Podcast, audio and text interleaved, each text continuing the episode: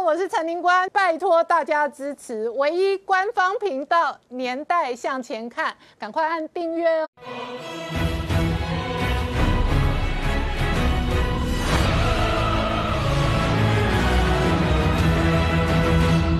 年代向前看，向前看年代。大家好，我是林官，欢迎我们忠实观众跟粉丝朋友扫描 QR Code 订阅《年代向前看》YouTube 官方频道。我们看美国大选进入延长赛，今天川普转了一个最新美国内部民调，百分之四十七的美国受访者认为民主党偷走了大选。这一次呢，民调当中还问到百分之八十八的川粉认为选举非法、选举不公。那美国事实上陷入实质分裂的同时呢，薛瑞福今天在这一个公开场合当中表示哦，台湾不再是中国的一部分，这个说法仍然呼应蓬佩奥前几天的说法。川普事实上哦，接二连三打台湾牌的同时，今天传出来哦，美国。环保署长下个月要访问台湾，台美关系逐步的正常化跟国际化的同时呢，环太平洋一方面有军演，一方面天下为中，而且呢，沙中第一前锋是印度，印度现在每天都公开说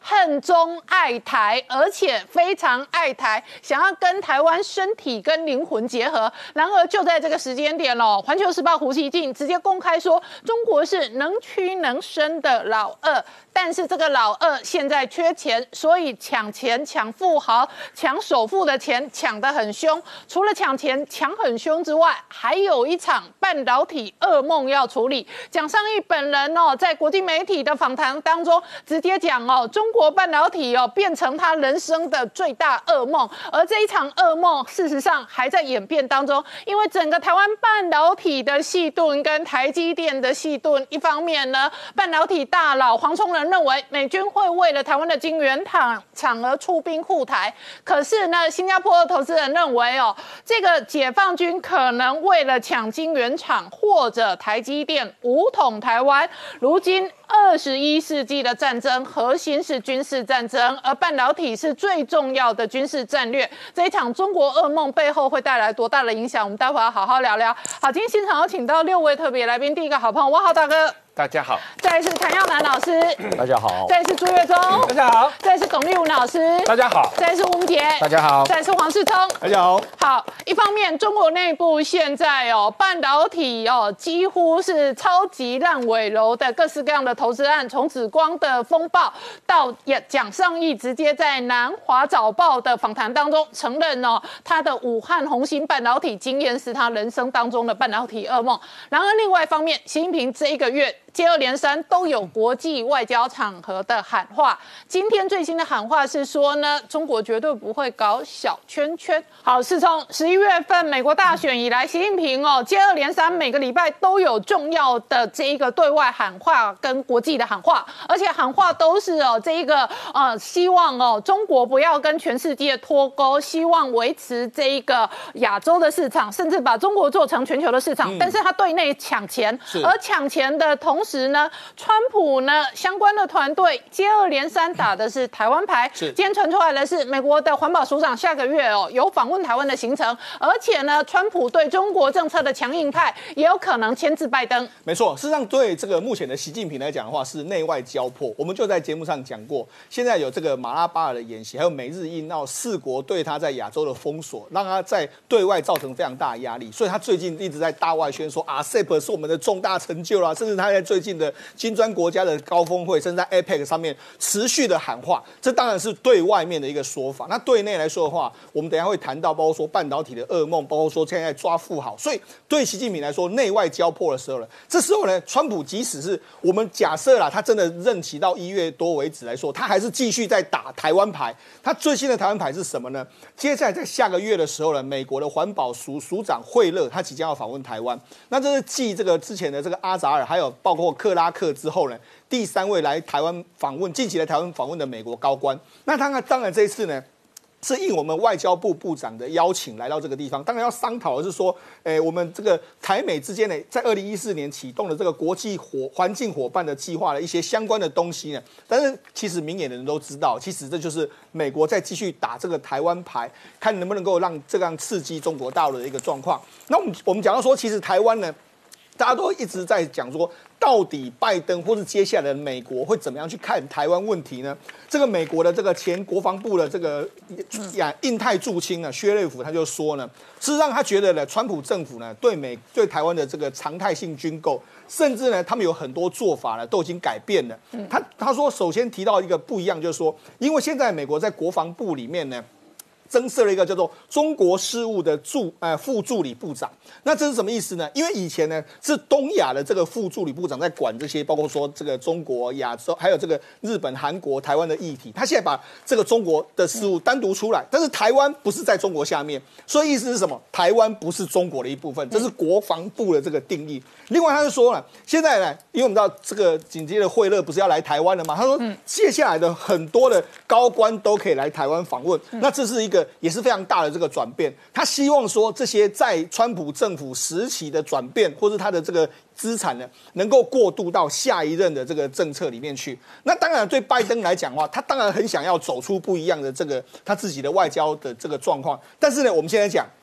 对内的时候呢，他可能有一点点什么授权不足的这个状况。什么叫授权不足呢？因为我们知道说，其实他在这一次呢，虽然说他的这个票数是到目前为止的票数是赢过了川普，但是呢，很不幸的就是有大概约莫百分之八十七的川粉，他认为说这个拜登呢，你们这个选举有不公平，甚至他是说民主党可能里面有一些这个瑕疵，所以他们可能不太会支持拜登。另外有百分之八十，诶，也约莫百分之七十几的人认为说。等到川普呢真的确认这个真的输了之后再来认输，不然的话现在不要认输。所以你看啊，其实拜登面对的是一个分裂的美国，特别是有一大部分的这个川粉到目前为止都还不认输的这个状况之下，对内他当然会有一点点授权不足，他要施展拳脚，可能会有一点点的压力。好，那在对内是这个样子的时候呢，我们来看。对外的时候，他因为我们都说他会很重很重视所谓盟友的这个想法嘛。好，那现在盟友到底怎么想？我们先给大家讲，实际上拜登在最新的他的讲法里面是说，哎，我们这个美国目前的 GDP 是占百分之全球的百分之二十五嘛。好，那我们要另外统合另外的百分之二十五，也就是说要过半以上的能力呢，我们就可以来主宰这个国际的游戏规则，而且要让中国来支来这个遵循这个游戏规则。好，那我们看。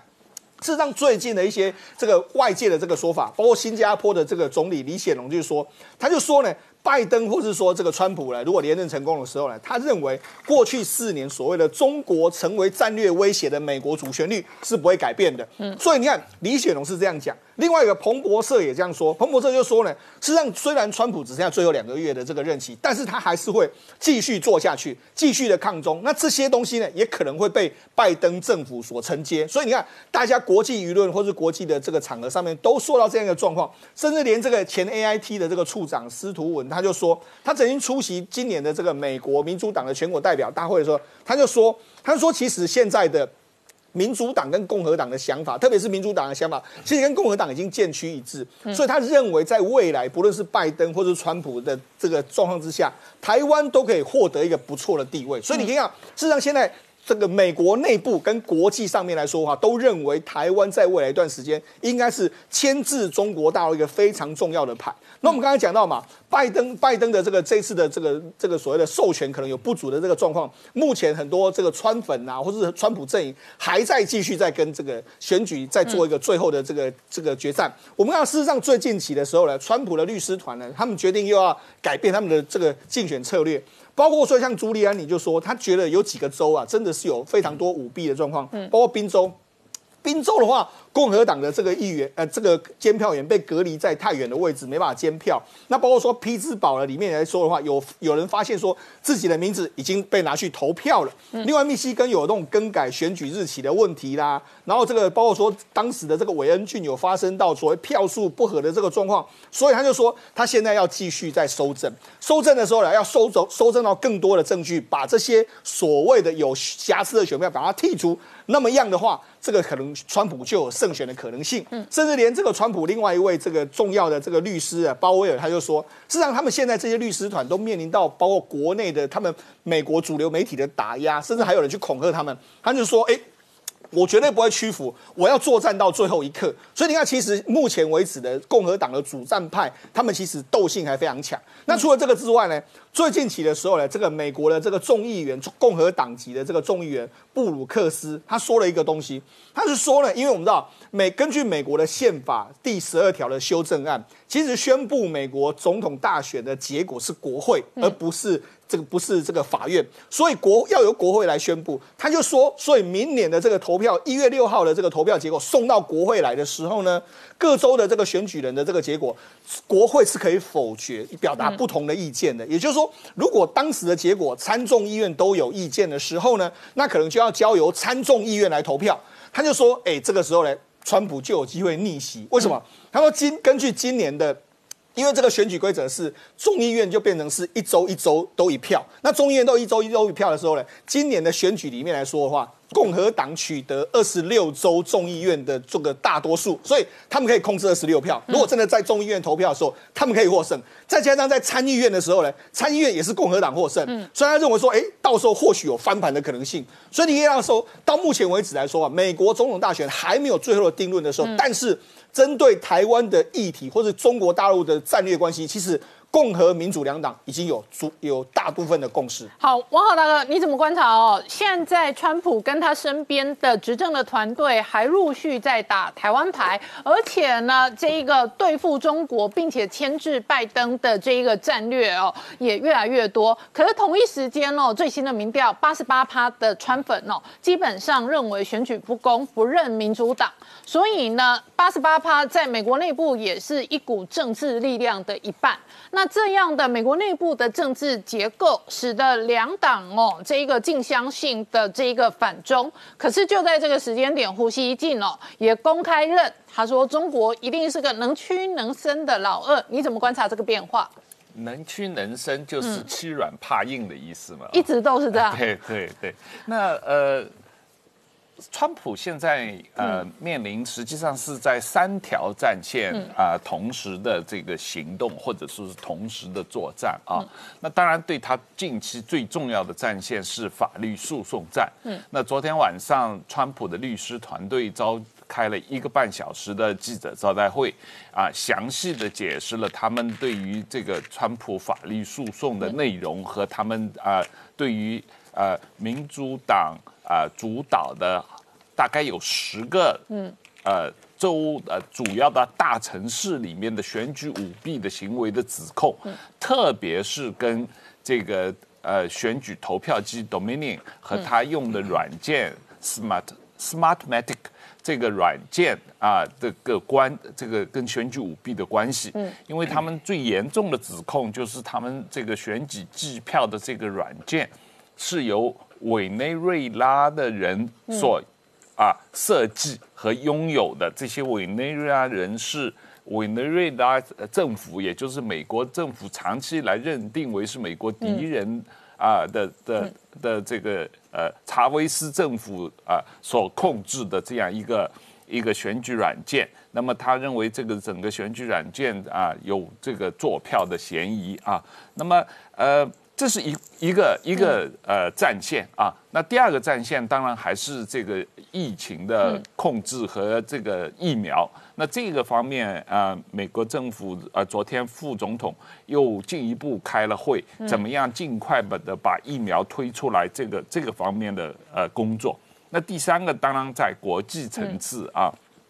那呃，这两天我们看到美国实际上国务院也好，美国的这个呃国防部和美国国家安全呃委员会，他们实际上完全没有闲着啊，也继续的在啊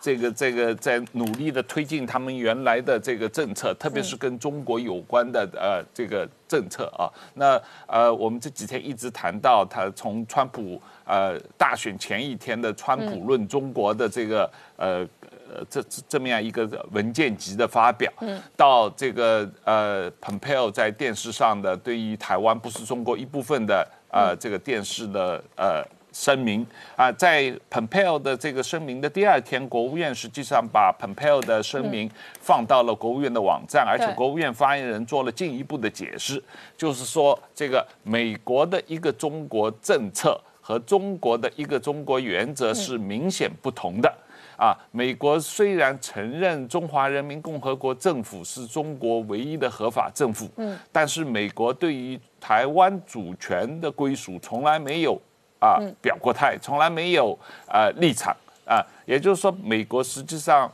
不接受中华人民共和国的主张，说台湾是中国一部分的这个主张啊。那呃，某种意义上来说，Pompeo 只是把啊。美国过去几十年来的所谓一中政策里面对台湾主权归属的模糊性给去掉了，对啊，把它明确化了。而且他在这个时间点宣布下个月环保署长访台，他等于要让美台之间的关系交往直接正常化。对，而且美台的经贸经济对话也在进行当中，这是一个全方位的国对国的交往。对，当然了，这个今天宣布的这个呃美国环保署署长的访台，然后呃应该这几天就开始了美美国国务院和台湾经济部的经济对话，嗯，然后呃还有进一步的其他有关的行动，呃可以明显的看到这个呃川普政府即使。他们可能在最后两个月的时间，也是在努力的提升台美关系，进一步的加强这个呃过去呃两年呃中间他们的整个对台湾政策的一个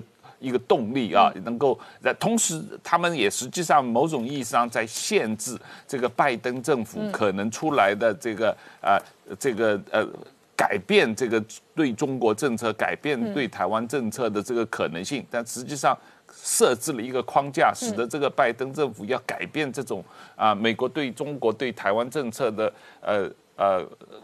可能性就变得很小了。好，我们稍后回来。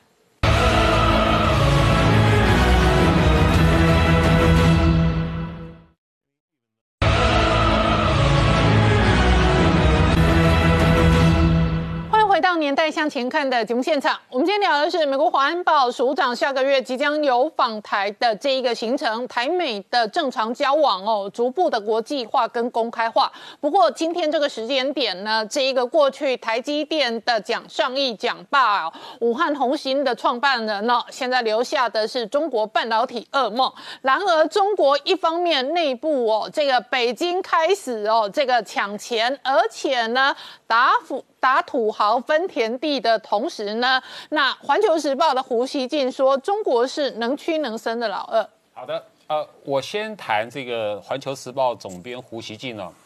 呃，我从头到尾都认为他是一个好高级黑，他是专门在黑这个习近平的。这次胡锡进推文，他又在讲什么？嗯，他说啊，他最近呢接到了很多中国网友的反应，哎，他又变成中国网友的代言人了。嗯反映些什么？他说：“最近啊，这个因为啊，这个中美贸易战嘛，美国对中国的围堵，然后呢，呃，中印边界的这个冲突呢，哈，那个中国呢，哈，又比较表现的好像比较缓和，比较斯文，没有出兵。第三个，有些小国以小欺大，好像爬到我们中国的头上了。”但是呢，好，中国都没有什么反应，好，好像是有点憋，嗯，所以就从后面就带出来了胡锡进自己说的，这个哈，中国是一个能屈能伸的哈老二，嗯，啊，要软硬兼施，要他该屈的时候屈，好，该伸的时候伸，好，诸如此类了哈。但是他讲这个话里面涉及到一个非常重要的这个问题啊，就是说他这个是国家的大战略的问题啊，他其实是在指导。这个习近平哈要怎么处理这个呃这个争霸的问题？按照胡锡进的说法，我要当个老二，那么你要做一件事情，第一个你要向美国表明说我绝不争霸，你还要说我承认美国是老大，你这样才才叫做好，你你是老二嘛？这很清楚的，这是一个国家战略的。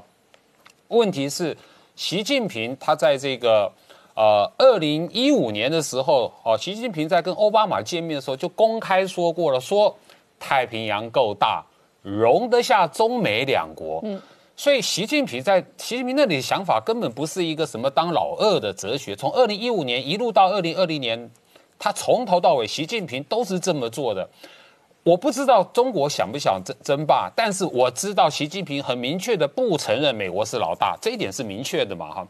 所以，我我刚刚说哈，这个是习近呃胡锡进他讲这些话是一个高级黑，他其实是在对习近平下指导棋啊，然后呢，哎，去讲说这个这个这个国家的大战略。还记不记得胡锡进上一次在讲印度问题，他是怎么讲的？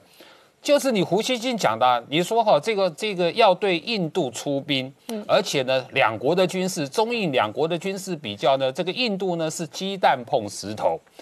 胡锡进呢还主张哈，我们要主张中国了哈，要要要主张这个恢复这个锡金复国。锡金本来是一个独立国家哈，现在是并入印度的一个邦了，就是说还要介入这个印度的内政。就是你以前是战狼啊，怎么你现在又变成战狼也是你，能屈能伸也是你。但是你若仔细观察。习近平最近在做什么？他刚刚讲的，哈，这个视讯会议上，习近平讲的哈，嗯，这个哈不搞排他的小圈圈嘛哈，但是习近平正在搞排美的大圈圈，嗯嗯，然后呢，呃，他针对首先是针对这个美国的盟国，呃，中共驻这个澳洲的大使馆哈，最近很罕见的哈，就递交给这个呃澳洲的媒体，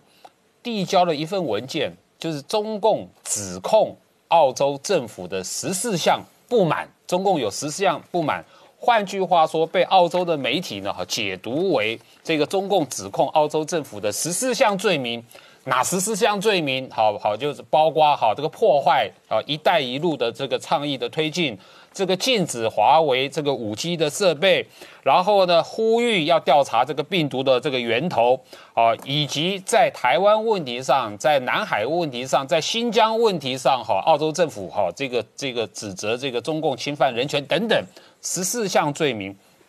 但是这是一个非常失礼的行为，就是说，你的外交官怎么会在当地国家向当地的媒体去丢出这十四项哈这个指这个指控？嗯。所以呢，澳洲的这个总理莫里森他非常的愤怒，他公开的在这个媒体上讲说，澳洲就是澳洲，嗯，澳洲是一个主权独立的国家，澳洲的外交政策是根据澳洲的国家利益以及捍卫人权民主，澳洲不会出卖民主跟人权的。如果因为这样子而得罪了其他国家，那么澳洲不会改变的。这是莫里森的讲话。另外一方面，加拿大的总理又来了，就是说加拿大总理一样，在最近的这个 APEC 的视讯会议上，他突然讲出一段哦，这个儒道夫啊，他突然讲说，关于华为孟晚舟的案子，儒道夫说，我会因为加拿大遵守法律而感到后悔吗？我会因为加拿大遵守我国跟最亲密的盟友之间的这个引渡协议？而后悔吗？嗯，当然不会。这个讲的就是这个这个加拿大跟美国的关系，以及孟晚舟孟晚舟案的这个态度。嗯，这什么意思？所以你赫然可以发现，呃，就是说中共似乎在趁这个美国总统在换届的时候，他在对美国的盟友施加压力。嗯，你你看加拿大总理的这个反应，你看澳洲总理的反应，中共给他们极大的压力，就趁这个时候，那。另外一个更好笑，就是这个刚好就是澳洲啊，包括澳洲的五眼联盟外长哈，美国、澳洲、英国啊，这个啊纽西兰五眼联盟的外长发表了一个共同的声明。这个共同的声明是针对这个中共取消了香港这个议会立法局议会的四名民主派的议员的资格，而发出了共同声明，要求中共撤销啊，就等于说对取消这个四名香港立法。会的议员，民主派的议员的资格，嗯，要中共收回来，恢复他们的这个立法会的这个资格。结果你知道这个中共外交部的发言人赵立坚他怎么说吗？他竟然说，不管你是五五只眼睛还是十只眼睛，只要侵犯我国这个主权的的这个这个这个这个领土的完整，我戳瞎你的眼睛啊！这这个是外交部部发言人讲的话吗？所以你可以看啊，难怪在这一段时间哈，即便美国总统在换届，我相信未来就一定是啊，这个天下反中，天下为中，围堵中国，嗯，义无这个反顾的往前走吧。因为中国实在太糟糕了，这种战狼，这种流氓，就全世界哪忍受得了？好，那我请教一下谭老师哦，天下为中的重要核心带头大哥是老美。那美国国务院最新关于中国挑战的报告哦，也揭露了新一轮的政策方向。是呃，最近这一波因为这个美国大选刚结束嘛哈，那么大家就会看说这个拜登上来了，那么这个呃美中台关系是不是有改变哈？那么也会牵动到台美关系，牵动到两岸关系。所以在这个时候，两天之前，美国国务院啊，那么他。呃，出了一篇非常有趣的报告哈。那这个报告的名字叫《The Elements of China Challenge》中国挑战要素的报告。那它这个我这个七八十页啊，那么我花了时间把它看完啊。那么关就我我我认为对这个对于关心这个美中台关系哈，还有这个美中关系的人，应该认真的去看。怎么说呢？这个报告是美国的国务院的智库写的。但是你通篇报告里面，它涉及到非常高的政策的思维、哲学的层次，而不见得是从战术的角度，也跟直接过去几年来川普在执行的战术层次不太一样。换句话说，你可以看到这个报告的内容基本上跨越了两党，跨越了党派。大概也不会因为政府的换届或换党执政而有所差别。我简单的说明一下这个报告大致的内容好了啊，就是说他提了几个面向，包括中国构成的挑战啊，那么中国的行为，那么中国行为的思想根源啊，中国的弱点，还有确保自由等等，去探讨这个中国共产党 CCP 的战略野心对世界的威胁，好，还有它的背后的思想跟中共政权的弱点。他特别说，中国之所以是个挑战，就是因为其所作所为。那美国面对中国的挑战之后，必须要超越官僚体系的门户之见，跨越短期选举周期的稳健政策。这就是我刚刚讲的。现在大家在谈说啊，这个拜登来了会不会改改弦易辙完全不一样了？那么这个报告它的写法就把高度拉到一个哲学层次、战略的思维的层次去看这个问题，而且你再看他。列了说，面对中国挑战的十项任务，你去看这十项任务在写什么？大概大概哪一党的人都会同意的。促进美国的宪政跟公民社会，维持强大的军事力量，加强基于规则国际秩序，重新评估美国盟友的体系。你看，那个拜登是不是一直讲这个跟美国盟友的关系？哎，这个是川普的执政下的国务院的报告啊，哈。那么加强盟联盟，并且建立国际的组织，以促进民主人权。哎，你看。这一点是不是跟民主党的这个拜登讲的一模一样？可是这个是川普执政的国务院的报告哦。第六点哈，在公平对等的原则之下和北京合作，促进美国利益，但在必要的时候也必须要限制、要威吓中国，并且支持在中国的自由民主。好，那么接下来说，教育美国人对面临中国的挑战，训练新一代去了解与中国的大国竞争，改善教育体系。这个提倡言行一致的自由原则，所以我可以，嗯，大家可以看到说，这样的一个国务院的报告的高度，绝对是超过了党派。在剩下只剩下八九个礼拜的这个川普的政权的时候呢，我想出这个报告的意图非常明显，就是需要建立一个可长可久的中国政策。面临中国的挑战，美国应该怎么处理？嗯，那同一天同一个时间。布鲁金斯学院就出了一篇另外一篇报告啊，那么他说美国对中国政策未来对拜登政府的建议啊，那大家晓得说那个布鲁金斯学院是美国最大的智库，也是全世界最大的智库。那么特别我就提到说，这个布瑞泽在提其中的一篇政策建议里面特别提到了台湾，那他就说他说拜登政府的中国政策走向哈，是否牵动到台美的关系？值得大家的注意，因为我们大家都会担心说，是不是拜登的政策跟中国会比较好，或者跟中国寻求部分的合作，会不会伤害到台湾跟美国之间的关系？所以他就特别讲说，他说台美关系的核心问题在于说，华府跟北京是否重建部分的合作？那如果有部分的合作的话呢？那美中的竞争冲突会不会把台湾的议题纳入美中的竞争关系？台美的关系，我们稍后再回来。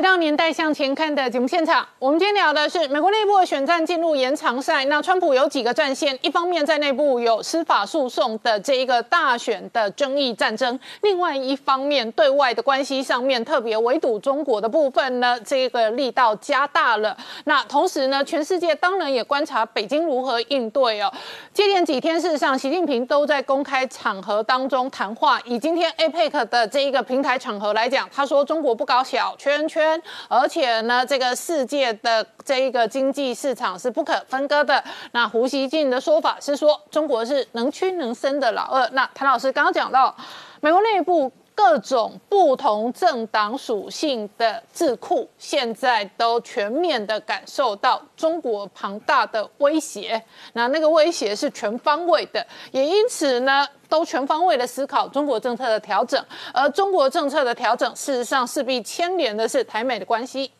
是，呃，我刚刚讲博瑞哲就特别提到，他说，不管美国跟中国接下来怎么谈，但是如果说北京对美国有期待，说你要降低台美关系，美国应该明确的表示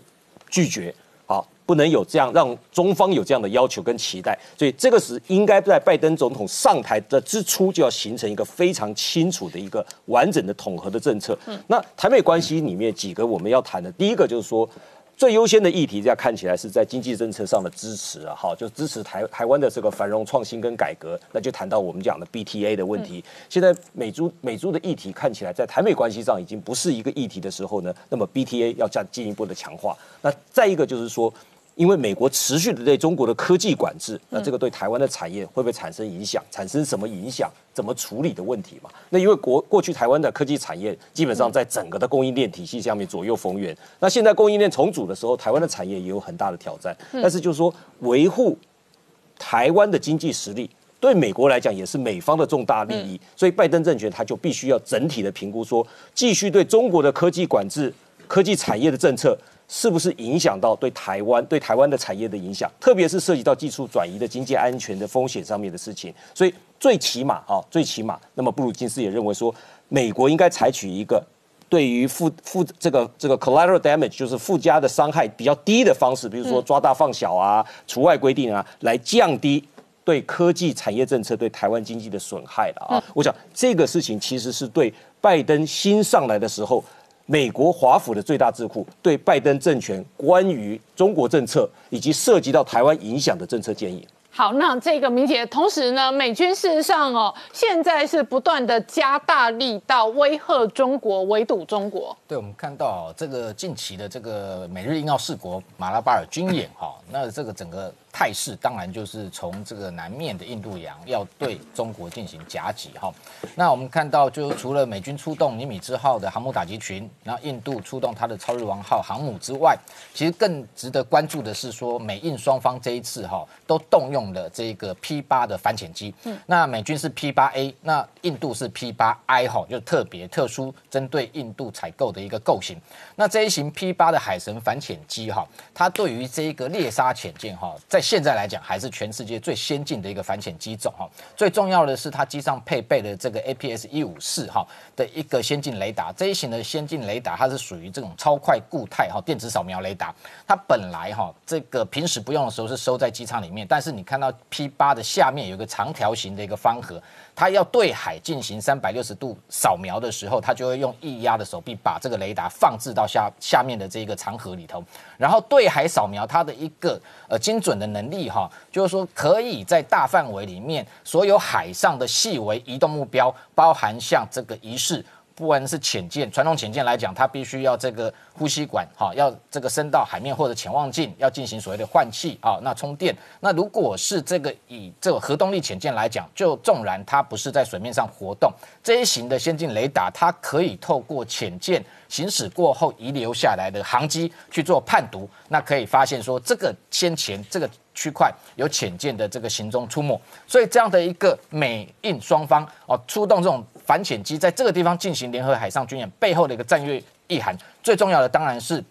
斩断这个中国从一路从南海到印度洋的这个海上重要的战略物资补给线跟生命线。所以这时候，这个美国跟印度进行这种联合反潜的演习，背后的目的，特别是美国还出售了十二架 P 八 I 反潜机，最近又接收了最新的一架，目的就是未来印度洋这个部分由印度来负责，哈，对这一个中共潜舰的一个反潜跟猎杀的任务。那同时我们看到，除了美日印澳这个马拉巴尔军演，其实最近还有一个受到国际瞩目，就是日本跟澳洲之间签了一个非常特殊的叫军事上的相互准入协定，这叫 RAA。这个协定未来不止这一个双方的部队哈，可以进入这个对方的这一个领土，包含。举例来讲，譬如说，这个过去本来只有美日，譬如说先前才结束美日利利剑军演，未来非常有可能澳洲可以直接加入。本来是美日两国变成美日澳三国，那澳洲可以派他的部队跟他的装备直接抵达日本的一个本土相关的演训区域，不管是海上或者是在路上，那都。这一些所谓的人员、武器装备可以免除所谓通关哦这样的一个检查，那所以我们可以预期这一个美日安保之后，对日本来讲层级最高的一个军事交流合作的一个协议，可能会让未来本来只是呃年度例行性的每日双边的一个军演，包含像刚刚讲的这种利剑军演，甚至是像前一阵子看到。这个美日在一江岛哦进行所谓的陆战队的夺岛军演，都有可能会有澳洲的兵力参与，所以整个一个美日印澳的一个在印太地区的一个态势哈，已经完全的一个架构下来。那对中国当然是进行一个强烈的围堵。那为什么会有这些所谓的动作？当然很重要的是中国的一个军力的一个威胁扩张，那国际都感受到它的这一个军事挑衅。那近期这一个英国的皇家军事研究所。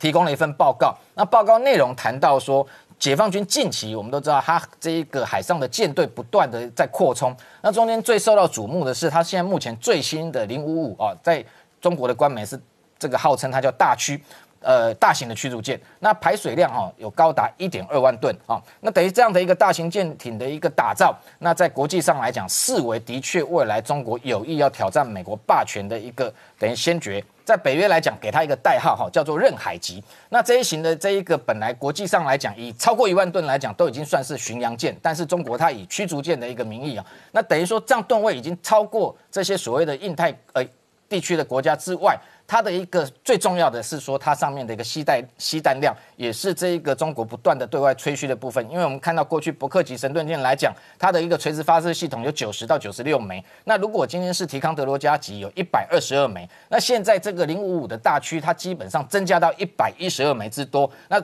还是虽然落后这个韩南韩的这个四中大王级有一百二十八枚，不过以这样的一个载弹量，国际在观察说，的确它可以未来搭载包含像。基本上海上舰队防空的这个红旗九 B，它射程大概有两百公里。那如果它搭载鹰击十八这种超音速反舰飞弹，射程扩充到四百公里，那未来甚至有常见实行的对地打击的公路巡弋飞弹。那当然，它上面的这个 VLS 还是冷热兼容的发射系统。那外界最关切的是，它未来的确有可能搭载东风二十一 D 缩小版，透过它的冷射系统，可以进行弹道反舰这样的一个能力。当然，这样的一个这个载弹量还配备。就是说，它要搭配它的一个三四六 B 的这种所谓的先进的 ISA 主动相位系统雷达。那这样的一个雷达，相较于目前伯克级来讲，当然它是用 SPY One D 是属于被动有源雷达，性能国际上认为说也有可能超车的这个可能。但是不过，这个未来伯克级 Flight 三它的新的 SPY 六的雷达，可能性能还是会超越这零五五。同时，它其实还是有很多的缺点，包含像这个报告里面分析哦。它的除了这一个性能上虽然优越，但是它的打造数量要跟美日来比还是明显的不足。同时哦，在这个战斗系统上面也认为说它还是落后于目前美日在共用的这种所谓的这个战斗这个神神盾的战斗系统。那日本跟南韩的这个部分还是跟美国接近，所以它的一个直管通勤的能力还是大幅的一个领先零五五。同时，美军还有很重要的 CEC 哦这样的海上联战系统。所以整体上来讲。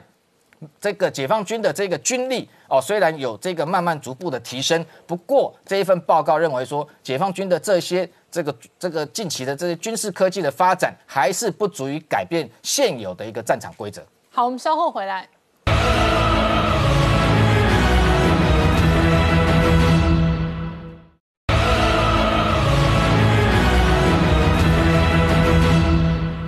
年代向前看的节目现场，我们今天聊的是美国内部政治还在纷扰，不过呢，这个白宫对华的强硬派还打这个台湾牌。同一时间呢，台湾的半导体晶圆厂跟台积电的细盾呢，也可能造成美中的攻防核心哦。外界判断美军可能为台湾的晶圆厂而出兵护台，可是另外一种观点认为哦，解放军可能为了台积电，为了晶圆厂，可能武统台湾。今天事实上还有几个重要的新闻了。过去台积电的这个重要核心干部蒋尚义，并且是这一个武汉红星创办人哦，他接受南华早报专访，他说半导体的中国噩梦哦，大概是他人生当中哦很难形容，不知道如何回应的噩梦。但是这一个月中。是一方面呢，中国是噩梦连连，是，可是台湾是台积电天天创新高，获利创新高，毛利创新高。今天日月光就说，OK，明年起哦，我们的客户要涨价哦，五趴到十趴哦。是，那老客户还有产能哦，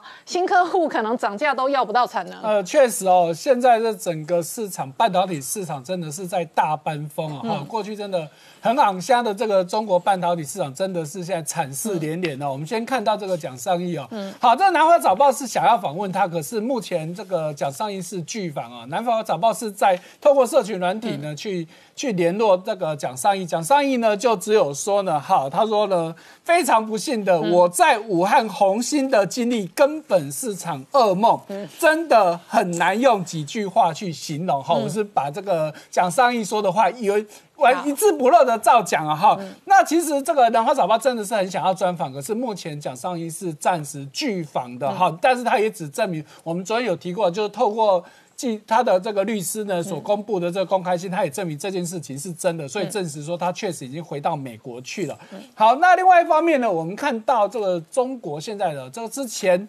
紫光啊，以前曾经昂虾说要把台积电买下来的紫光，嗯，结果你看到现在这两天已经名义上是还没有破，这还没有违约，但是实际上违约了，怎么回事呢？他在十一月十五号有一笔十三亿人民币的债务到期了。他希望跟他的债权人说我要展延，可是目前债权债权人是不答应的，嗯，所以这就是我们如果从实际上来看说，其实他确确实就是违约，只是紫光还不承认了。好，不承认归不承认，但是在实际上在市场上。它的债券的价格已经暴跌了。我们看到在香港挂牌的它的美元计价的债券，光这个月就已经暴跌了五十趴。本来面额一块钱美金的，现在只剩两毛多，哇，你就知道这整个跌幅很可怕。那在中国挂牌的人民币债券，在昨天一天暴跌三十七趴，嗯，也是一样，面额原本一百块人民币，现在只剩三十一块钱，嗯，那。如会跌成这么，今天哦，这个华晨汽车直接破产清算。对，华晨，我跟大家补充更新一下，它就是中国第一大汽车跟 B N W 合资。对，然后呢，就是呃国有的这一个重大的支持产业龙头产业。是，然后它要破产清算。没错，因为在两天前，华晨就已经先传出来六十五亿以美有六十五亿人民币的这个债务就是确定违约了。没想到两天后就直接就是宣布破产了，根本就是救不救不回来。而且这个华晨不是只有跟 B N W 合作，它也跟法国的雷。诺也有合作哈，所以说它在中国真的是非常大的汽车厂。好，那另外一方面呢，我们再看到台湾的哈，现在这个媒体给拜登一个新的名词，就是新的美国队长哈。那他他尤其是媒体就有哭手画一个这个漫画，就是我们知道美国队队长他拿一个盾牌嘛，那前面的盾牌呢就画的是台湾的地图。好，所以说也就是告诉你说，新美国队长呢用台湾当做他的盾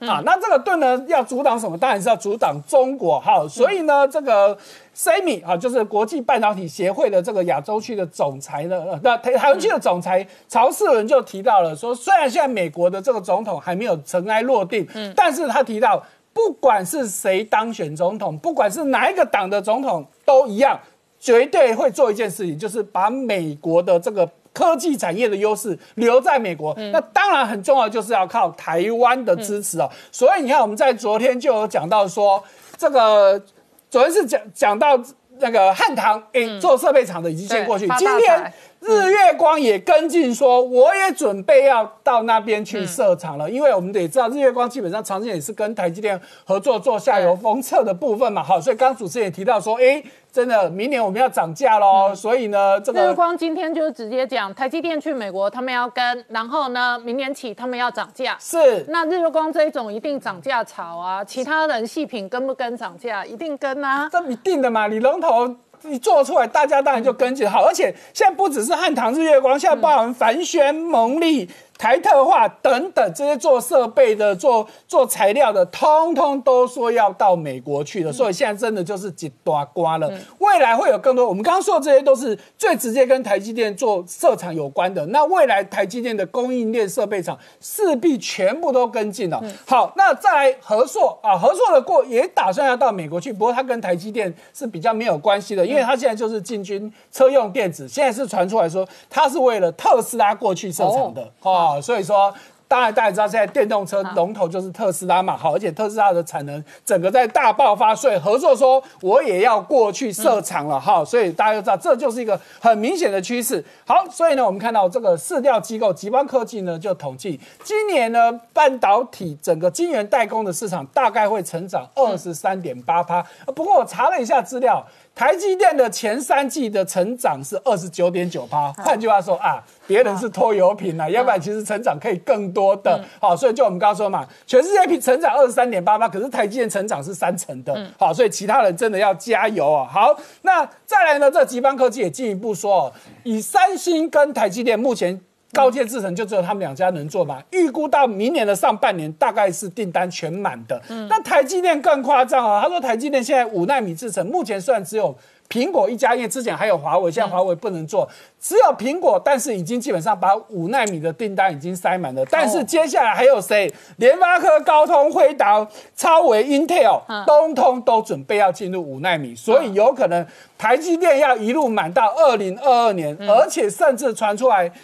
苹果的 A 十六处理器，听清楚哦。苹果现在其实只推 A 十四而已哦，A 十六是两个世代以后都已经先欧的四代米的制成的，哇，你就知道这台积电不得了。所以这个可能真的是要满到后年甚至更久之后。好，所以我们看到整个这个晶圆代工的，在去年的时候是有略微衰退，今年大幅成长。哎，不要以为就只有今年，明年它还是可以继续成长的。好，那刚刚讲了一连串，真的都是很正面，但是还是有些事情要提醒的，就是美国的国防月刊呢，在之前呢做了一篇报道，说其实美国目前有两个战略是失败的。哈，那其中一个失败的地方就是这个稀土，因为没办法嘛，稀土掌握在中国的手里哦。那当然我们都知道，到目前为止，中国其实并没有动用稀土的这一个武器来对付中国。好，但是呢。这个国防月刊其实有提到，如果说一旦中国真的断掉你的稀土哦，因为中国、美国的稀土有八成是来自于中国，如果一旦断掉，科技产品就不说了。就以国防武器来说，F 三十五一台就要用到四百一十四公斤的稀土。好，那第二个呢，当然就是在。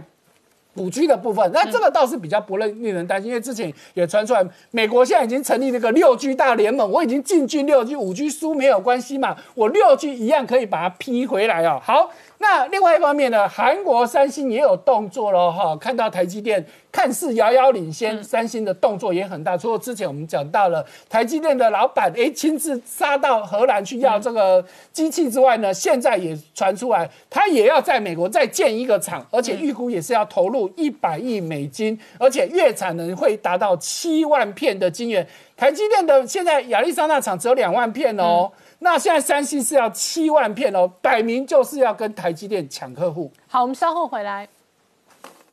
Hello，我是陈林官，拜托大家支持唯一官方频道《年代向前看》，赶快按订阅。Hello，我是陈宁官，拜托大家支持唯一官方频道《年代向前看》，赶快按订阅哦！欢迎回到《年代向前看》的节目现场，大家好，我是宁官，欢迎我们忠实观众跟粉丝朋友扫描 QR Code 订阅《年代向前看》YouTube 官方频道。我们看习近平今天哦公开谈话哦，特别是讲哦中国不搞小圈子，但是整个中国大内宣不断的造神哦，要求这一个全国这一个同胞都要爱党爱国爱。习哦。那事实上哦，造神爱习的同时呢，面对的是美国为首的各式各样红色清洗哦。今天包括 FBI 传出来哦，抓了雷神的中国间谍哦。美国内部现在对于中国剽窃、偷窃各式各样科技，尤其是军工科技哦，非常的敏感，而且呢，抓的越来越多。然而就在这样的这一个天下为中，而且全球反中的氛围当中呢，莫迪冲到第一线，想要拉拢台湾相关的科技业者，不断的强调呢，印度跟台湾是身体跟灵魂应该结合为一。那这个科技的联盟呢，串联起来，就从美国、日本跟台湾、印度的供应链的结构。然而就在这个时间点间传出来哦，中国重大的汽车厂商华晨汽车破产，而这样的破产对照的是北京缺钱，不断的抢钱，抢钱力道不断的加大。然而中国内部的债务风暴一个滚一个，这背后会有多大影响？我们待会儿要好好聊聊。好，今天现场有请到六位特别来宾，第一个好朋友汪浩大哥，大家好，再来是董立文老师，大家好，再来是邱思义老师，大家好，再来是陈专家翁伟杰，大家好，再来是吴杰，大家好，再来是黄世聪。大家好。好，今天事实上是 APEC 的这一个国际平台哦。那习近平有公开谈话。好，世聪刚刚看到的是习近平哦公开谈话，他说不搞小圈子，而且全球化的趋势不可反转哦。可是事实上，川普的单边主义跟美国现在反中的氛围哦，美国的全球供应链至少就反中国化。对，实际上严格来说，不是只有美国在反中，是全球都在反中。那这个反中的一背后来说的话，应该也有对中国大陆最近期的战狼外交或是侵略行为呢，都有了深的这个反省。我们今天讲，事实上这个虽然习近平在这个 APEC 里面讲到说不会搞小圈圈，然后也不会谋求这个脱钩。他说呢，国他们目前的这个所谓的双循环，不是只有国内的单循环，它是一个开放的，而且是互相促进的这个国内跟国际的这个双循环。它里面讲到就是说，中国大陆要继续推动，中国要继续推动所谓的这个科技创新，然后用创新来推动动能。另外一方面要降低关税，而且要允许这个市场准入等等的一些开放措施。听起来好像这个觉得非常言之有理，但是呢，因为他们现在面临到最大的问题就是在于说，过去呢，他们可能对国际。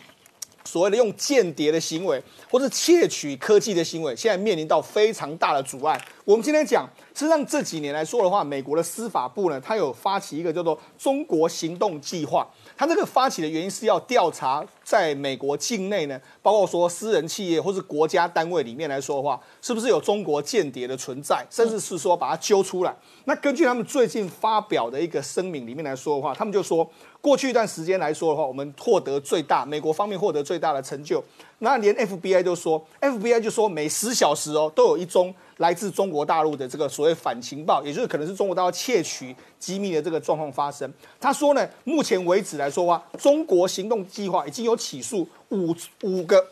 重大的这个经济间谍的案件，而且十个人跟中国大陆是有相关的所谓的商业这个窃密窃盗的这个行为。同时，在过去一年里面来说，一共有三名的这个被告已经认罪了。那这里面还有非常多的这个研究人员等等。所以你看，事实上美国在防堵这些科技可能流到这个中国大陆的状况还是非常的严格。那除了这个之外来说的话，最近的一个消息就是美国的雷神公司他宣布说，因为之前呢，他们有一个任职在雷神公司的一个华裔的这个员工叫孙伟。那因为孙伟呢，他涉嫌呢可能违反了美国的这个武器出口的管制法案，所以他可能会被这个当地的这个亚利桑那的这个相关的法院会判处刑期。那目前的判处是判三十八个月的这个监禁期。那事实上，孙伟呢，我们先讲，他其实在之前在雷神公司工作了十年的这时间。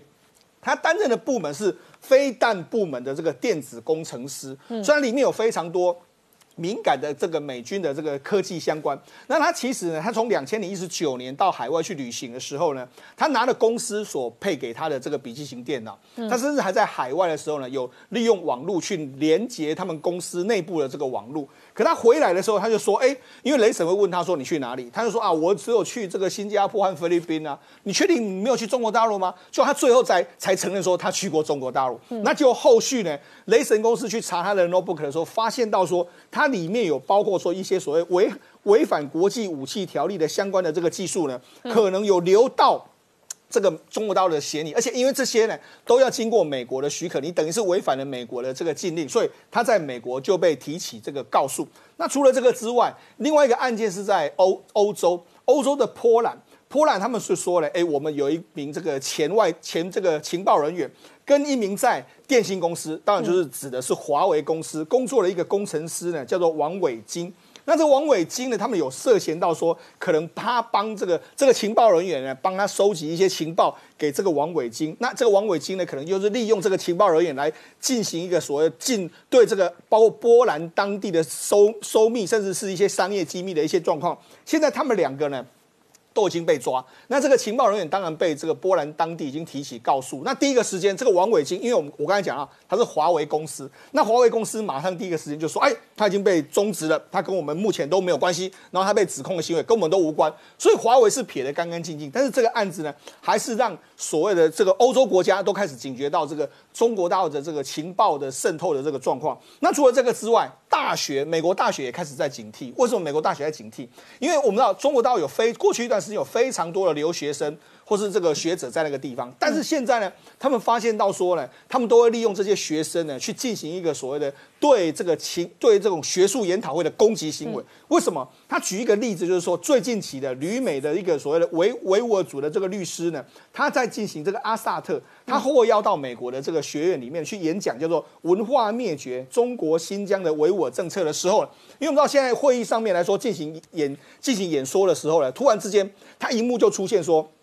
虚伪，然后这个谎言、放屁等等，就也也什么意思呢？就是中国大陆的相关人员在刻意阻挠，甚至很多人去参加这个研讨会的时候，外面都会有人叫你说：“哎，不要去参加。”各式各样的阻挠，用这些留学生来阻挠这个议会的这个开开议的这个过程。所以这个他们叫做什么？他们叫做小留学生的这个战狼。好，那除了这个之外。我们讲，事实上现在呢，在整个抗中的局势里面，美国当然是扮演一个非常重要的角色。但是呢，你可以发现到说，澳洲，嗯，或是印度，其实他们也是走的相当的激进。特别是印度，为什么印度走相当激进呢？事实上这几天来说的话，事实上习近平他当然有出席一些国际会议，但是呢，莫迪也都有参加，嗯，而且莫迪是摆明了跟习近平在互相对呛，嗯，譬如说在上海合作会议里面来说的话，他就讲什么？习近平在讲说世界都是一家人啊，他就说什么？他就直接指明，就是说我们要尊重彼此的主权跟领土，他就直接这样跟他讲。所以那他其实是不给习近平脸色看的。事实上，在这一次的金砖国家的会议里面，你看习近平也有出来讲话嘛。但是莫迪又在说，他批评了这个你跟这个巴基斯坦这么好啊，我们我们不是金砖五国要在一起的吗？那你为什么还这样做嘛？他甚至还批评了，直接批评就是说，这个世界的联合国组织已经没有发挥它去正常的作用啊，那 WHO 也没有发挥它正常作用。哎，其实他的讲法跟川普是相当相当的类似，所以你可以看到，其实这个这个莫迪呢是把踩油门踩得相当紧，甚至最近不是 ASEP 吗？ASEP 中国大陆这边说啊，你看我们是重大成就，但是呢，印度好像就是。铁了心不参加，他们外长最新出来说，就啊，我们这个参加 RCEP 对我们印度会造成经济损失，我们宁可跟欧盟达成协议。所以你看，其实他在任何的作为上面都是反着跟中国。那除了这个之外，当然，他有意图，他的意图是什么？他想要吸引这个这个，包括说国外的公司到印度去投资嘛。像最新的消息，台湾的这个苹果供应链的三家公司，和硕、伟创跟红海，未来几年要投资两百七十亿，要生产到那个地方去，可能要把未来百分之十的产的手机产能都到那个地方去。所以你可以讲，最近台湾跟印度的关系相当好，相当之前。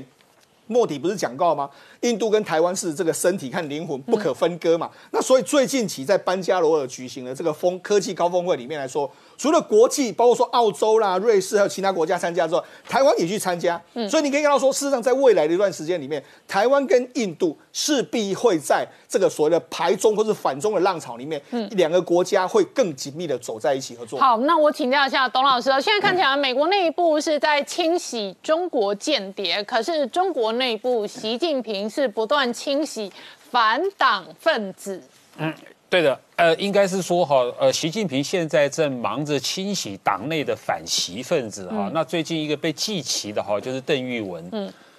邓玉文是谁呢？哈，他原本是这个中共中央党校哈所属的《学习时报》的一个副编审。嗯，呃，我们都知道中共中央党校哈是它是中共主管这种理论上的意识形态的最高这个机关。呃，习近平在上台之前就是干过中央党校的校长嘛，所以《学习时报》就是这个中央党校的喉舌。所以你做这个《学习时报》的一个副编审呢，其实在中共的体制内啊，他已经算是大有来头的人了。那这个邓邓玉文呢，早年二零一二年刚上台，这个习近平刚上台的时候，那发发表了一篇文章在《学习时报》上，在批评胡温执政啊的这个遗产。那当时大家就在猜哦，说，哎，他在批评胡胡温的这个这个政治的遗产哦，是不是在帮习近平铺路嘛？新的领导人上来的，那过去的领导人有什么做的不对的话啊，那习近平刚好哈来可以来改善。当时还这么猜嘛？隔一年，二零一三年呢，他又发表了公开发表说，哈，这个中共应该放弃北韩。哎，这个这个话就不对了哈，就结果他就被除名，被赶出了这个《学习时报》。他在二零一八年年初的时候呢，移民到了美国。好在他走得快啊，不然他现在就被抓了。他这两天呢，发现就是说，哎，他的账户，他在北京的账户啊，跟他太太在北京的账户啊，全部都被封锁了，就把他的钱也也也也卡掉，就跟蔡霞一样，就你的退休金啊，哈，那个那个那个都不能动了哈，就怎么回事啊？然后当然他打他回中共去打听，中共体制内的人告诉他说，因为你得罪了习近平。嗯。那他就觉得邓玉文就觉得很莫名其妙，我写了几篇文章，怎么就会对这个中国的国家利益造成重大伤害呢？不是因为你伤害了习近平。二零一八年年底的时候，他在这个《纽约时报》发表了长文，给习近平的七个忠告。嗯，哪七个忠告呢？第一个，劝习近平要这个国退民进；第二个，恢复任期制。第三个，这个取消这个在社团或企业里面成立党组，就党的组织不要管那么多了。第四个，取消严禁，就是开放言论自由。第五个，这个建立违宪审查法庭。第六个，啊，这个官员的财产应该公开。第七个，平反冤错假案，特色政治犯。这七个，我一看这七个，你任何一条反党反习分子，然后造反呐。但是他只要建一条，习近平跳楼自杀，哎，习近平就要倒了。但是我们都知道，因为邓玉文他是中共体制内的人，他他这个七个忠告呢，他其实是他的出发点是爱中国、为党好。共产党好，稍微有点理性人都知道。不过无论怎么样，他肯定触犯了习近平这七个忠告。那现在的状况是怎样呢？哎，结果这两天呢，这个中共的这个新华社呢，就发表了长文。啊，这个这个呃，这个长文的名称叫做习近平新时代的领路人。嗯，然后里面呢，哈，给习近平用了七个称号啊，刚好是七个忠告对七个称号。哪七个称号呢？那称号呢？这个这个中共的官媒说，习近平第一个开创性的领导人，第二个党的核心，第三个为人民谋福利的勤务员，第四个有担当国家改革发展的战略家，第五个。统帅第六个大国领袖，第七个总设计师。嗯，我看来看去啊，这这七个称号其实还少一个，他要的是党主席啦。嗯，习近平要的是党主席啦，所以我看了这个是在为这个党主席的路哈在铺垫。所以我们都知道，其实从中共十九大以后，二零一七年之前呢，外国的媒体早就称习近平是什么？是全面的主席，万能的主席。十九大以后呢，我当时还说呢，中共有呃，习近平他拥有十五把刀，嗯，就是说他有十五个职位的这个这个职称嘛，那就十五把刀嘛。可是现在看起来又七个称号，那看起来就是说，习近平呢，他所有事要通抓，他大小事通管，东西南北中，一切都要听习的。嗯。呃，造神造到这个样子哈，那我想说，那那那下一步要怎么做呢？明年二零二一年中共二十大之前最重要的一年，如果要造神造下去的话，该怎么办呢？我就回去看金正恩，嗯啊，金正恩二零这个零一二零一一年刚上台的时候是怎么对金正恩造神的？这个金正恩。这个这个北韩的朝鲜日报哈，就官方媒体说，金正恩八岁的时候呢，他就可以，他就是头文字 D，嗯嗯，他开大货车开到时速一百二十公里，但是能够安全的把那个大货车开到目的地。嗯，他九岁的时候，金正恩拿枪手枪可以射涉及到移动中的目标。哦，厉害，所以，所以这个造神哦，它有个规律的，嗯就是说你现在啊，这个七个职称，哎哎，已经给你的哈，嗯，往后明年一定是往你小时候去造神，嗯，呃，所以说一定有这个这个规律的，所以说习近平这样造神造下去的话，哈，我不知道这是害习近平还是爱习近平。好，我们稍后回来。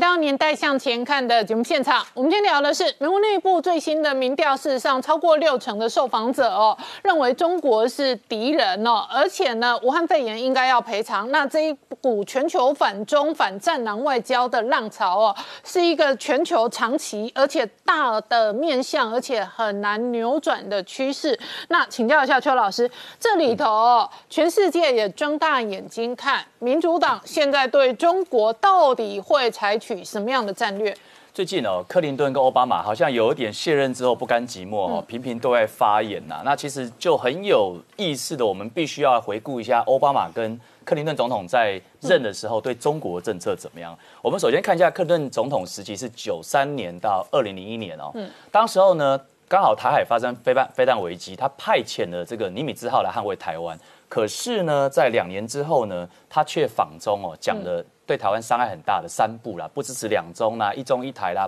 台独啦，然后也不让台湾加入这个国际组织哦。可是你给他看下去哦，其实克林顿这一号总统是非常有意思的，因为他对中国的鹰派那一面啊，很大部分是受他的太太希拉蕊影响。嗯虽然这对夫妇啊感情不是太好，嗯但是呢，我们回顾一下、希拉蕊哦，是在一九八九年以来，就是中共的这个天安门事件。之后呢，西方第一个访中的领袖，嗯，在一九九五年的九月五号的时候，当时候第四届的妇女论坛在北京哦，当时候希拉蕊到现场去演说，嗯，然后呢，他对中国不指名道姓的谈人权，说中国人啊，对这中国政府啊，强制妇女堕胎啊，强制受孕啊，囚禁女权主义者啊，这一场演讲啊非常辛辣，嗯，现场的这个官员呢，中共官员当时候是这个下巴掉了下来，后来马上把它禁下来，再用官媒把它狠狠批了一次哦，就是希拉蕊当年是对中国人权问题这么强硬、哦，对，没有错。那如今是这么软，这么绥靖哦。。对，没错。可是这个是一九八九年的故事1995哦，年对对，这个是看琼州看笑人的希拉蕊、对哦吧，？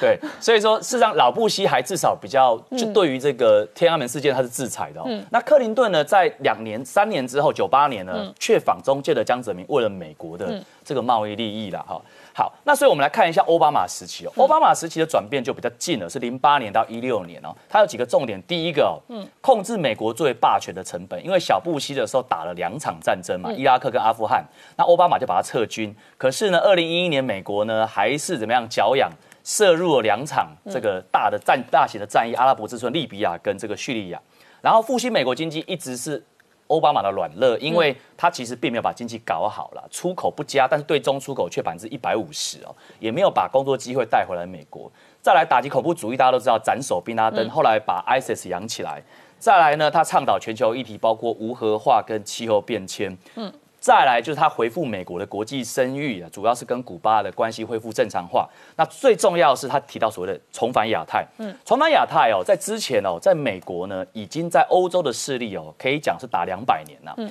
所以重返亚太呢，是反而是二零一三年当时候他的国务卿希拉蕊在越南的河内所提出的。当时候这个口号一提出来的时候，并没有先知会中方，所以中方的外交官呢、这个杨杨杨洁篪呢是非常的不爽哦，严重抗议。事实上，共和党当时候也不爽啊，因为希拉蕊是民主党，重返亚太好是要怎么样放弃欧洲啦。所以当时候中国的背景有三大事情：零八年的北京奥运，零九年的大阅兵，跟二零一零年的这个世界博览会哦。那同时间呢，中国呢超越了日本啊，成为呢啊第二大的这个经济体啊。所以重返亚太哦，我们具体讲，它有四点内容。第一点是说，它把海空军的百分之六十从欧洲移到亚太。哦，对，没有错。那当时候其实是很大的一个动作，但是它并没有像川普一样去做这种常态性的巡航。嗯。第二个呢，他创立了包括中国的 TPP。OK 好，第三个呢是希拉蕊的 Smart Power，叫巧实力啦，就是联合这一些亚洲跟中国有矛盾的国家来围堵中国。嗯。第四个两手策略，持续接触这个中国啊。事实上，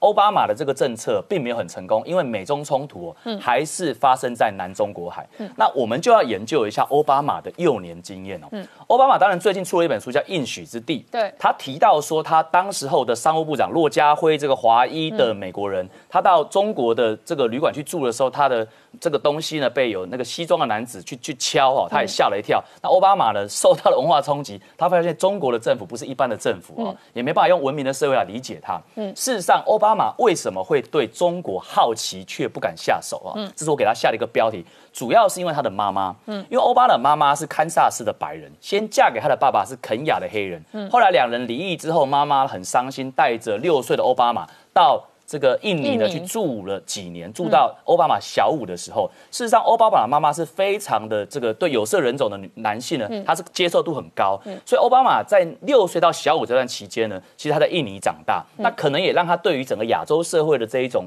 呃，友善的或者说比较亲近的有一个影响。不过呢，毕竟他现在对付的是一只大老虎哈，习近平呃，就说这个中国的崛起，所以呢，呃，奥巴马当时候对于中国所下的力道还是不够重的。好，那王浩大哥，当初哦，这个呃，克林顿夫妻哦，这个上台主主政掌权之前，他们事实上哦，也是民主党内部对中国非常鲜明的强硬派。事实上，一九八九年天安门事件之后呢，全世界都是对中国人权强硬派。那佩洛西当年也都跑到天安门广场抗议过，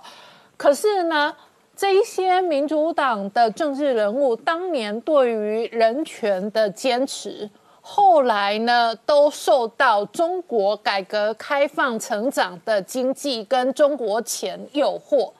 那林林总总的诱惑就展现在克林顿的主政年代，本来对中国人权问题最强硬，可是呢，给中国最惠国待遇他最松。给了最惠国还嫌麻烦，干脆直接进 WTO。因为当年的最惠国是每年国会都要审一次的，每年审就是你每年不能搞怪，然后我每年给你一个好的贸经贸条件。进 WTO 之后，你就不用每年审了。所以克林顿确实是对于中国改革开放过程当中的那个中国市场、中国钱的诱惑抵抗力是很薄弱的。民主党的总统都有类似的情况，从卡特到克林顿到奥巴马，呃可能现在拜登也是这样，就是他们人权很硬，看到中国钱就很软。对，他们在上台的时候，可能都是把人权作为他们外交政策的一个重点。可是等到他们上台了以后，他们实际执行的话，就显得非常软弱无力。特别是对于中共的话，他们就从这个呃以人权呃呃作为外交呃。人权外交变成了这个磕头外交啊，拥抱熊猫外交。那特别是他们拥抱了呃全球化的政策，然后拥抱了所谓这个通过全球化把中国拉入全球化的体系来改变中国的呃共产党的政治这样一个一个借口啊。我我我觉得他们对于呃这就这两方面的情情况是同时存在的，就是说。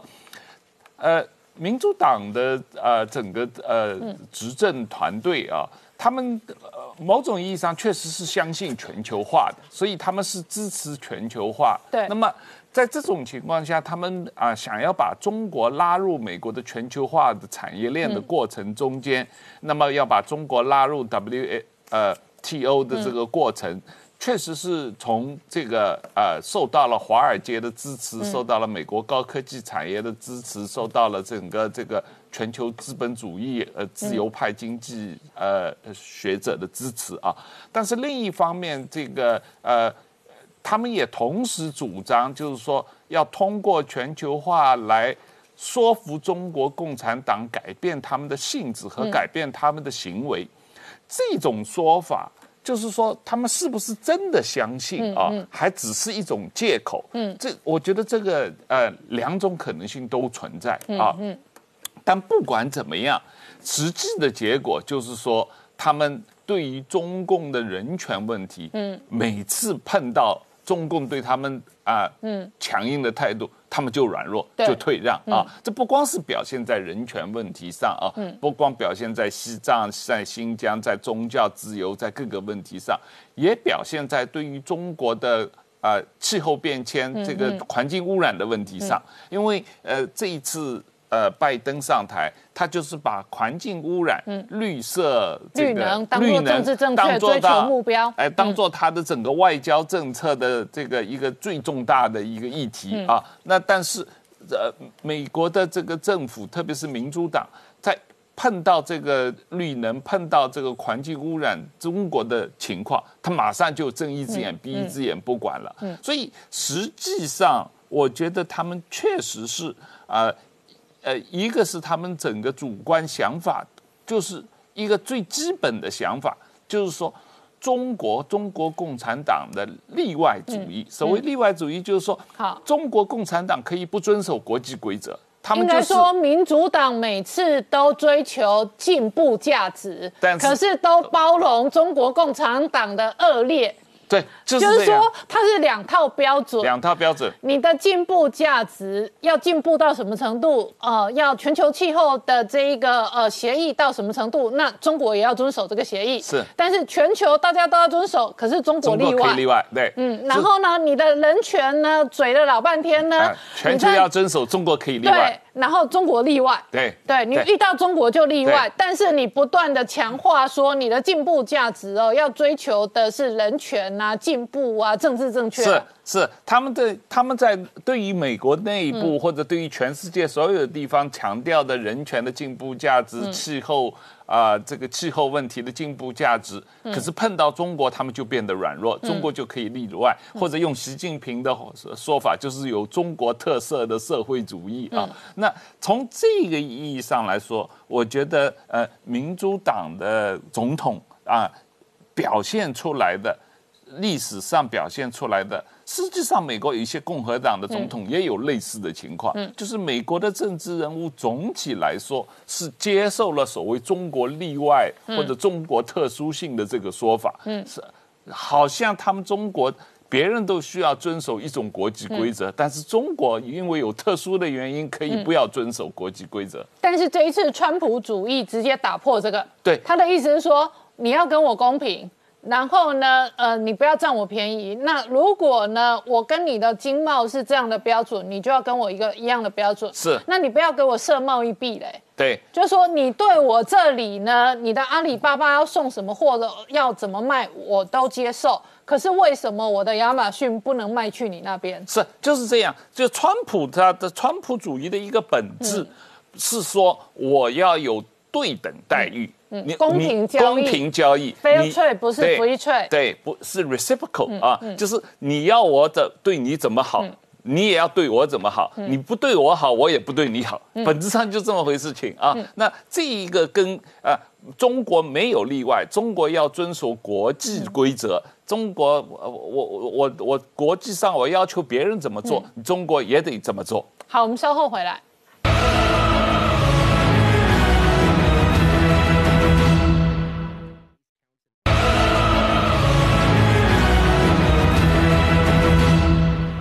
年代向前看的节目现场，我们今天聊的是全球反中的同时呢，习近平说呢，这个中国不搞小圈圈，而且呢不会跟世界市场脱钩。事实上呢，习近平现在反而要要作为全球化的捍卫者。可是呢，一方面对外这样大外宣的同时，对内是大抢钱，而且抢钱是一波比一波凶。没错，他嘴巴虽然说要对国际上面开放市场，然后要让这个全世界来中国大陆投资，但是人家看到中国大陆怎么对待那些富豪的话，我相信应该大家不敢去投资。为什么？最近我们都讲到嘛，这个马云是非常这个受到很大的压力。这个整个蚂蚁金服呢，IPO 停止之后呢，他现在面临到一个很大的难题，就是自己马云的本身的财富缩水。他目前最新的这个消息的话，因为股价大跌，阿里巴巴股价大跌，他的财财产大幅的。的减损之后，他把中国的首富呢让给了这个农夫山泉的这个钟岩岩。那是让钟岩岩成为首富，他也没有很开心，因为我们都知道，在中国首富呢，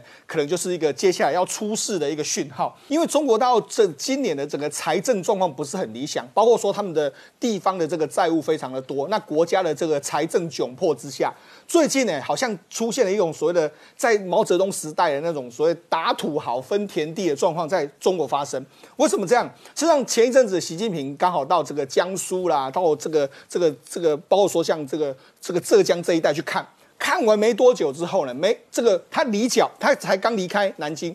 南京的前首富呢，杨宗义呢就被抓了。另外一个就是我们节目上也讲到了钱多多，钱多多在香港被砍之后呢，现在整个包括说香港的黑道跟澳门的黑道就说，哎，蓝吉我台不是我砍的，那到底是谁砍的？那因为钱多多他跟这个马云的关系这么好，所以就有人又又怀疑到说啊，那应该是马云的关系导致钱多多惹祸上身。所以你看中国大陆的所有的富豪目前都处在一个水深火热。国家欠钱的时候，需要你的时候，你就要为国家奉献。好，那除了这个之外，因为因为为什么我们会说到说中国大陆没有钱呢？嗯，根据这个媒体的报道，就是说过去我们都一。那我们啊，之前奥巴马的时代，或是克林顿的时代，他们不是说啊，中国钱很好赚吗？嗯，但是中国钱真的这么好赚吗？因为现在有人家统计数字说，中国大陆的民众大概有五点六亿人呢，在银行没有存款。那你我们在对照今年这个李克强说的，有六亿人呢，一个月收入不到两千块，所以你看其对，其实所以你可以看，其实中国大陆的贫富差距，其实比我们想象中都还要更大。那除了这个之外，他们的负债也相当高。嗯。根据外媒的统计呢，他们主要负债在两个东西，一个是居民的负债，居民的负债现在总额高达两两百兆人民币。那平均如果用一个人来平均下来的话，他们每一个人要平均分担大概十三万新台币，也就是折合新哎十三万人民币，折合新台币是五十七万，其实比台湾还要更多嘛。所以你看，事实上现在整个中国大陆的这个压力，包括说像最新的消息是华晨汽车已经宣布破产嘛，他做做这个 B N W 跟雷诺呢也出现个破产，所以你看中国大陆。经济的利空消息不断的在最近持续的发生，而且北京缺钱的同时哦，北京事实上是加大军费投入，而且加大军费投入哦，要对抗的是美军的超级黑科技。那两个部分，第一个就是说它的一个未来的新一代的一个核潜舰哈 SSNX 好已经在设计跟打造之中。第二个就是说，现在基本上这一个美国海军它的一个在这个太平洋地区的一个部署。它的潜舰未来会增加所谓的这一个战斧巡弋飞弹，那把它换新的弹头，那可以射程一千公里之远，哈，直接对这个中国解放军进行反舰的攻击。我先讲这一个未来的新一代潜舰的部分的设计，哈，这样的一个所谓的黑科技，哈，先前至上大概两年前这样的一个呃美军的预算已经开始编列，那下一代潜舰主要是用来替补现有美军的核潜舰，就是洛杉矶级，相对来讲比较老旧，哈，那它大概还有这个三十五艘，那美军过去造价。这个攻击型核潜舰最贵的海狼级其实只有三艘，因为那造价一艘要一千五百亿以上哈。那现在同时在赶工进行的还有维吉尼亚级是属于比较新的。那现在大概打造了十九艘，未来还有这一个总共增建到三十艘。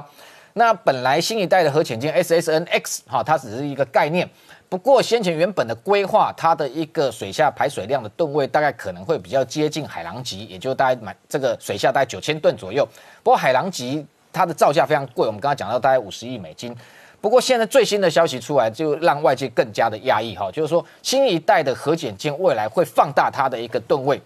可能直逼现有的另外一型哈，这个叫 SSBN，就是哥伦比亚级哈。我们先前谈到它造价要高达三千亿台币哈，那它的吨位这个水下排的。排排水量高达两万吨，那现在连新一代的这个 SSNX 哈，它未来的这个整个水下的排水量也要直逼哈两万吨的这个吨位来讲的话，那就非常可怕。因为这个哥伦比亚级本来它是属于这个战战略导弹的核潜舰，所以它为了搭载啊这一个大量的一个所谓大型的一个潜射的弹道飞弹，所以它的体积会相对比较大。但是你未来单纯在做所谓的这个水面水下攻击的这种所谓攻击型的核潜舰，吨位也放大到两万吨，那就是非常可怕。它表示它的一个武力的这个筹载跟它的火力好会大增。那简单来讲，现在曝露出来的美国媒体报道的，包含像福斯新闻他们讲的讯息是说，这一型的新型的核潜舰未来水下的逆中能力一定会大幅提升。那主要是用。采用的先进的这种所谓的这个涂料，那可能可以让未来哦敌方在潜舰，它在透过它水水下的侦这个声纳的侦测系统，没有办法有效能够发现哈这样的一个新一代的潜舰，同时它的推进系统应该也是全全电力的推进哈，那等于说这个静音的效果更强，噪音更小，那更安静，同时它还会这个有更。这个大的容量可以所谓搭载这个特战系统，因为攻击型的核潜舰过去来说一直是美国海豹部队水下重要的一个载具。如果它水下可以一次搭载非常多艘的这种小型的这种这个渗透型的潜舰，那对于未来海豹部队哦在进行所谓的这一个水下渗透来讲，绝对会有大幅的这个战力提升。同时，如果在火力上来讲，以它这个两万吨来说哈，这个是非常可怕，因为现在来说这个美国的。先现有的二害二级潜舰本来是八艘，中间有四艘改成 SSGN，就是说换成这个所谓的搭载战斧巡弋飞弹。那本来它的这个过去是搭载这一个所谓 ICBM，现在换成战斧巡弋飞弹之后，它的整个发射器可以一次搭载一百五十四枚的战斧巡弋飞弹。那如果未来同时这新一代的这一个攻击型核潜舰也是相同的将近两万吨的吨位，那可以看到可想而知它的这个火力。绝对会比现有还在打造中的维吉尼亚级还要强。那维吉尼亚级其实现在它已经不断的在升高。我们刚刚讲说，它搭载战斧巡弋飞弹的能力哦，过去传统上来讲，维吉尼亚级它的经济效果已经非常好，大概只有一百分贝啊。那它的一个能够这个水下能够攻击哦，这个敌方潜舰或水面舰，它搭载的这个鱼雷哈，也就是 Mark 四十八 Mod 六，跟我们这个美国出售台湾同型的鱼雷可以高达五十枚。另外，它前段可以另外再发射十二枚的战斧巡弋飞弹。但它现在 Block 五型哦，加装了一个 VPM 的模组，也就是说它中段再增设了二十八枚的战斧巡弋飞弹的这样的一个。这个容量等于说一次未来它可以搭载四十枚的战斧巡弋飞弹。如果这个都像是美国的这个前线部队现在指挥官讲的，未来全部要换新弹头，等于说会变成说这些一次四十枚本来过去是对地攻击的，未来全部都可以拿来打击解放军的海上舰队。而且这只是浅舰的战力哦，我们都还没有谈到说美国的水面舰还有包含像 B one B 轰炸机这一类空射的搭载这种所谓的 LISM 的飞弹，这么多数以。这个百百计数以千计的这种所谓的各式的反舰飞弹，未来其实我认为根本就不用花到七十二小时，基本上都可以一次摧毁解放军的海上舰队。好，我们稍后回来。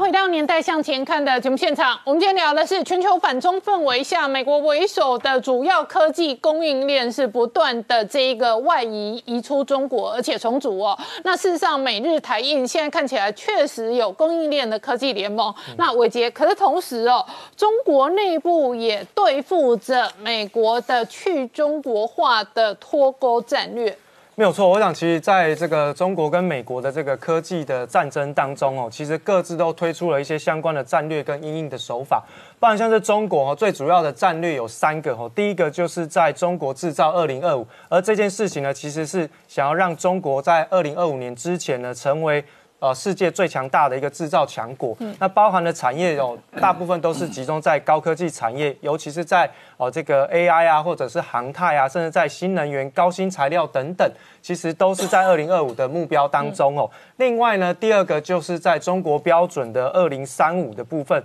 那当然，这上次有提到，就是说在浦东开放三十年的演讲上面有提到，包含像是在半导体产业、医药跟 AI 人工智能的发展，其实呢，最主要还是要透过啊这个相关的呃科技的标准去建立一套。属于中国自己的一个标准，另外能够让中国的这套标准迈向国际。好，那另外呢，在第三个重点，就是在“十四五”计划的一个战略目标上面。那当然，在“十四五”的规划上面，最主要就是属于以内循环为主的，达成内外双循环的一个目标。那所以呢，在整个呃“十四五”的计划当中呢，最主要是来自于科技业的自立自强跟自给自足的一个科技聚落。那么，美国针对于中国这个所谓去美化的这个过，过程呢也提出了哦两项比较主要的一个方向哦，第一个就是减少中国依赖，跟回到美国去生产制造。那第二个呢，就是打造可以封杀中国的全球大联盟哦。那当然，我们接下来就看到在整个半导体产业链的部分，可以分析一下这一次中国到底它的胜率怎么样。从上游的 IC 制造产业来来去做观察的话呢，发现，在 IC 设计的部分呢，其实最主要还是以美国为主哦，占比百分之八十五以上哦。那在这个电子设计的软体也更高达哦，也是将近快八成以上。那 IP 跟细制材的部分，美国是占比来到了百分之五十二。那所以呢，在上游的 IC 设计的这个领域当中，最主要可以看到就是以美国、台湾跟日本为主的一个联盟。那再来看到在中游的部分，最主要呢还是在呃晶圆代工，好跟这个整合元件的制造的部分。那呃，代工的部分啊，晶圆代工在台湾的部分是占比到了百分之七十八，那当然就是包含了像是国内的台积电啊、联电跟世界先进的一个产能，那其他的部分就是以中芯中国的中芯半导体为主，不过这个部分占比是非常非常的狭小。那另外呢，在整合元件 IDM 的部分呢，美国呢是占有百分之四十七的市占率，那这里面呢就包含像是 Intel 啦、美光啊、吼德州仪器等等，韩国就是以三星为主的联盟啦，吼那。另外呢，其实就可以看到，就是说，以目前来看，吼，现在在川普启动的去中国化的过程当中，似乎已经回不去了，吼。那也就是说，在现在目前为止，美国跟台湾所合作的这个半导体产业当中，哎，其实它是可以帮助美国保住它的一些领导的地位，尤其是它的这个半导体的领域的部分。那如果在晶片的这个技术地位能够帮美国保得住这个高科技的领先地位，其实对于这个美国跟中国对抗来讲，是占了非常非常大的一个优势哈。那所以呢，其实美国呢从晶片去做一个卡呃卡住中国的动作，就代表说在整个战略上面是掐住了整个中国非常重要的一个地位。嗯，那当然在这一次的这个科技产业当中，还是要特别留意，除了半导体产业之外，在接下来更重要的是在数据领域当中。所以其实我打个岔哦，事实上最后的这一个美中的核心战争哦。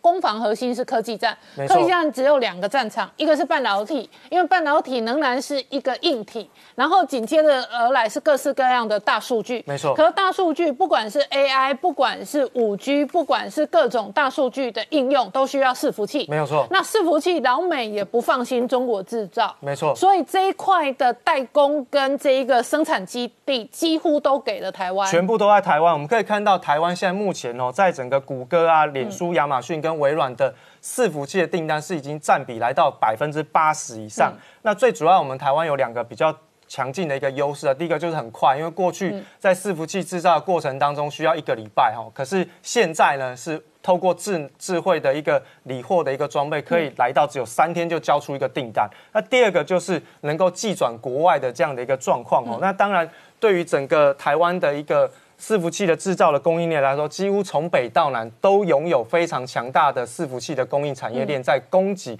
美国整个最主要的呃数据软体的厂商伺服器的一个发展。好，我们稍后回来。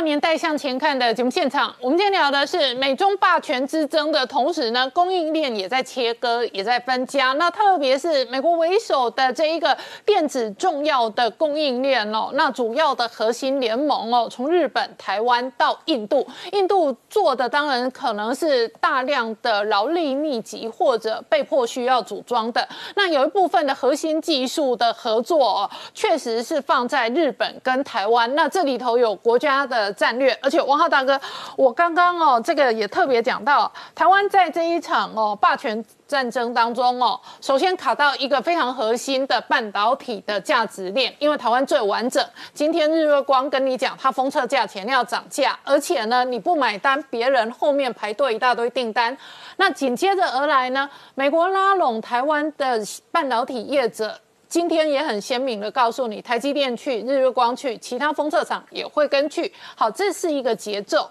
另外一个节奏是全球下一轮的科技战争，核心是在大数据，而大数据当中。哦，某某些超级电脑、某些伺服器，它本身就要大量应用。我们成天在看的网络讯息都是大数据。这一次推特可以直接封杀川粉、川普的言论，也是数据的解读。数据的应用哦，可以非常多元的复杂，它可以有军事的，可以有政治的，也可以有哎 AI 的广告投放，知道你汪浩喜欢读书，他就把出版社出新书的广告丢给你。但是老美现在非常鲜明，这这种核心战略产业。通通不给中国，而且呢，有一些基地他还特别压回来台湾，他宁愿给台湾好一点的报价，好一点的毛利。呃，对啊，这个刚才讲到 server 就是这种情况嘛，伺伺服器的安全性，嗯，在这个美国现在整个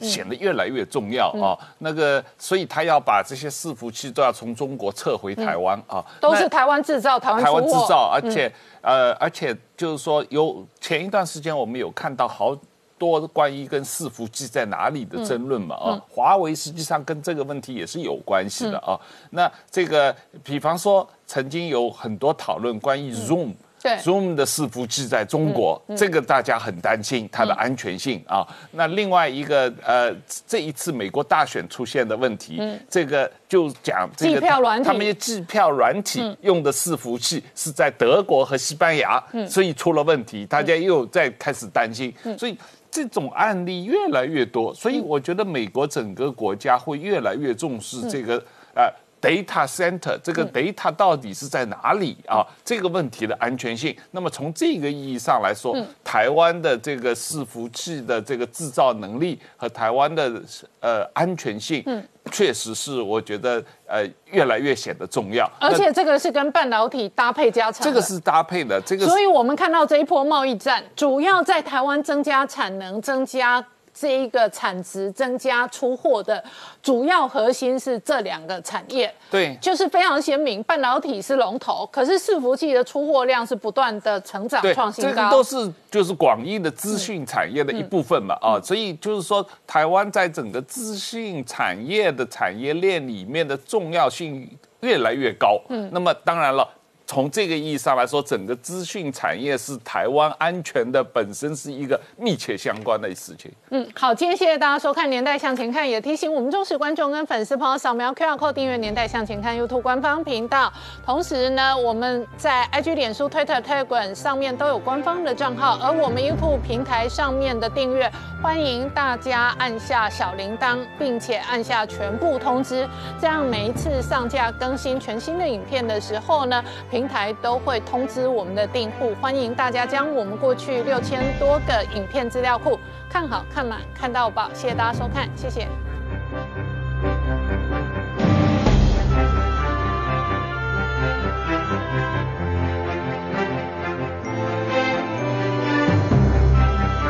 Hello，我是陈宁官，拜托大家支持唯一官方频道《年代向前看》，赶快按订阅哦。